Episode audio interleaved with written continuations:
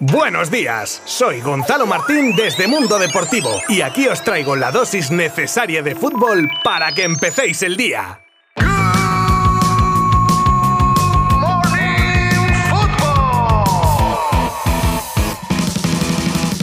Buenas a todos, ya estamos de vuelta un día más en Good Morning Football con lo más destacado de la actualidad del deporte rey, que viene marcado por los sorteos de Champions y Europa League de ayer, el cierre de la jornada 13 con el partido entre Rayo y Real Madrid, la clasificación de la que hablaremos en breves instantes, algo de mercado, la puesta en venta del Liverpool, polémicas en el clásico femenino de fútbol y en lo que fue el derby Betis-Sevilla y muchas cosas más de las que vamos a hablar en los próximos minutos. Os habla Gonzalo Martín desde Mundo Deportivo ¡Empezamos!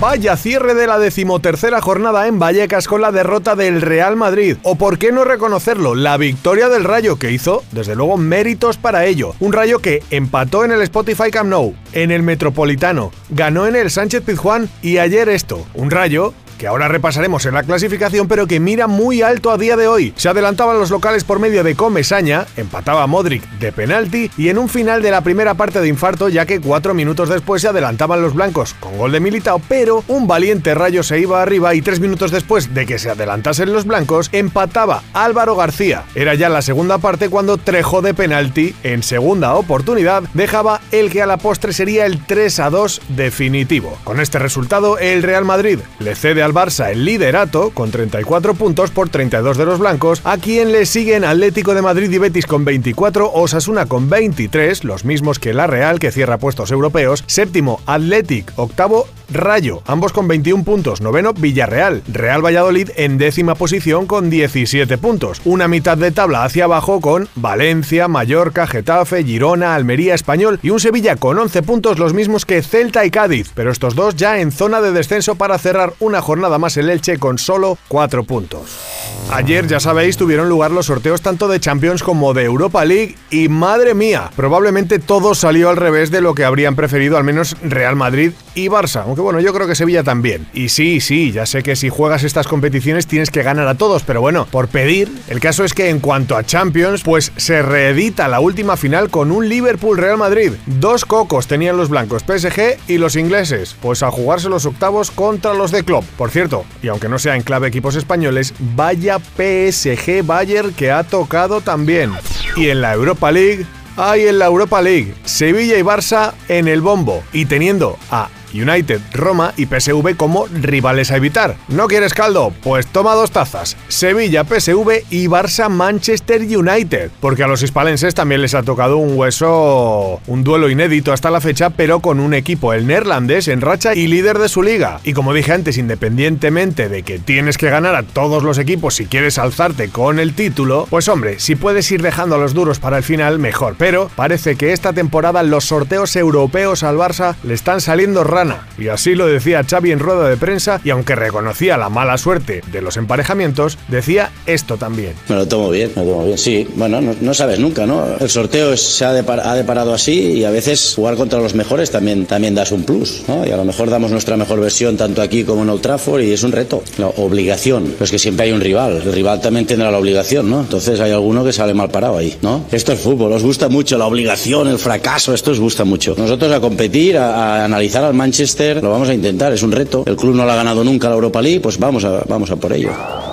Duelo en el campo y ojo también fuera de él ya que el Barça y el United suspiran o tienen interés en algún jugador del otro equipo. Los ingleses que tras tantear a De Jong en verano y con el empeño de Ten Hag de hacerse con el centrocampista, tiene pinta o al menos eso dicen que podrían seguir intentándolo para satisfacer a su entrenador. Por su parte Xavi habría puesto un ojo en Diogo Dalot para reforzar un lateral derecho que este año está siendo un quebradero de cabeza.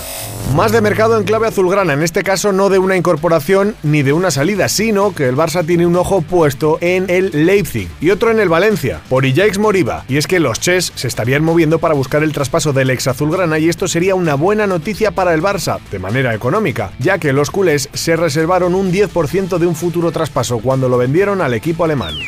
Llegan los piques y polémicas en los clásicos en el fútbol femenino, en esta ocasión tras finalizar el Real Madrid 0 Fútbol Club Barcelona 4, donde se vieron algunos momentos de tensión entre Misa, portera merengue, y Aitana Bonmatí. Parece ser que la portera le recriminaba a Aitana que no la quiso saludar antes del partido y la azulgrana reaccionaba marchándose hacia otro lado. Con este contexto salía a escena Olga Carmona, jugadora madridista que mandaba un mensaje al club azulgrana con estas palabras: Qué difícil y costoso debe ser tener que mejorar valores como el respeto la educación y la humildad entre las personas. En fin, yo solo sé que la tensión entre clubes ya la vivimos en su máximo esplendor entre los chicos con la época Pep Mourinho y fue algo bastante desagradable y ojalá no llegue a vivirse entre las chicas. A ver si esto se queda en una mera anécdota.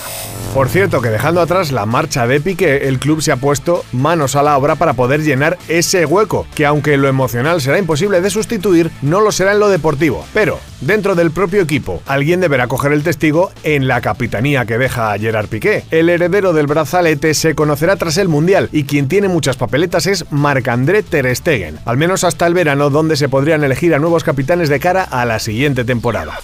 Y nos llega desde Inglaterra, concretamente desde The Athletic, un comunicado de Fenway Sports Group, dueño del Liverpool, en el que se han mostrado interesados en que nuevos socios entren a controlar el club. Vamos, hablando en plata, que lo estarían poniendo en venta, y añaden que si las condiciones son adecuadas considerarían esa venta. Un tema peliagudo y que ha provocado las discrepancias entre la afición. Vamos con el derby Betis-Sevilla del fin de semana, que sí, parece que no haya terminado por las polémicas que ha dejado el mismo. Aparte de lo deportivo, eh, lo de Monchi y lo del tifo que exhibió la afición bética al inicio del partido. A este respecto, precisamente ha hecho público el Sevilla un comunicado considerando dicho tifo inadmisible porque no solo incita a la violencia, sino que, además, hace apología de la misma. Tenéis el comunicado íntegro en la noticia alojada en mundodeportivo.com.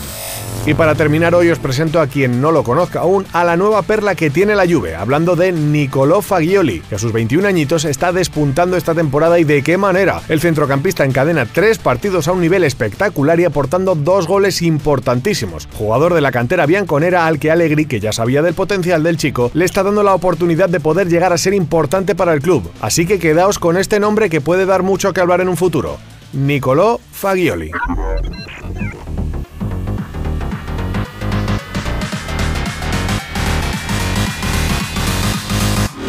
Esto es todo por hoy. Os recuerdo que tenemos nueva jornada ya desde hoy mismo, antes de que llegue el parón mundialista que está a la vuelta de la esquina. Concretamente juegan a las 7 Elche y Girona, a las 8 Athletic Club y Real Valladolid para terminar Osasuna y Fútbol Club Barcelona a partir de las 9 y media. De todo ello y demás hablaremos mañana. Gracias por acompañarme de nuevo. Abrazo virtual. Adiós. Mundo Deportivo te ha ofrecido Good Morning Football, la dosis necesaria de fútbol para comenzar el día.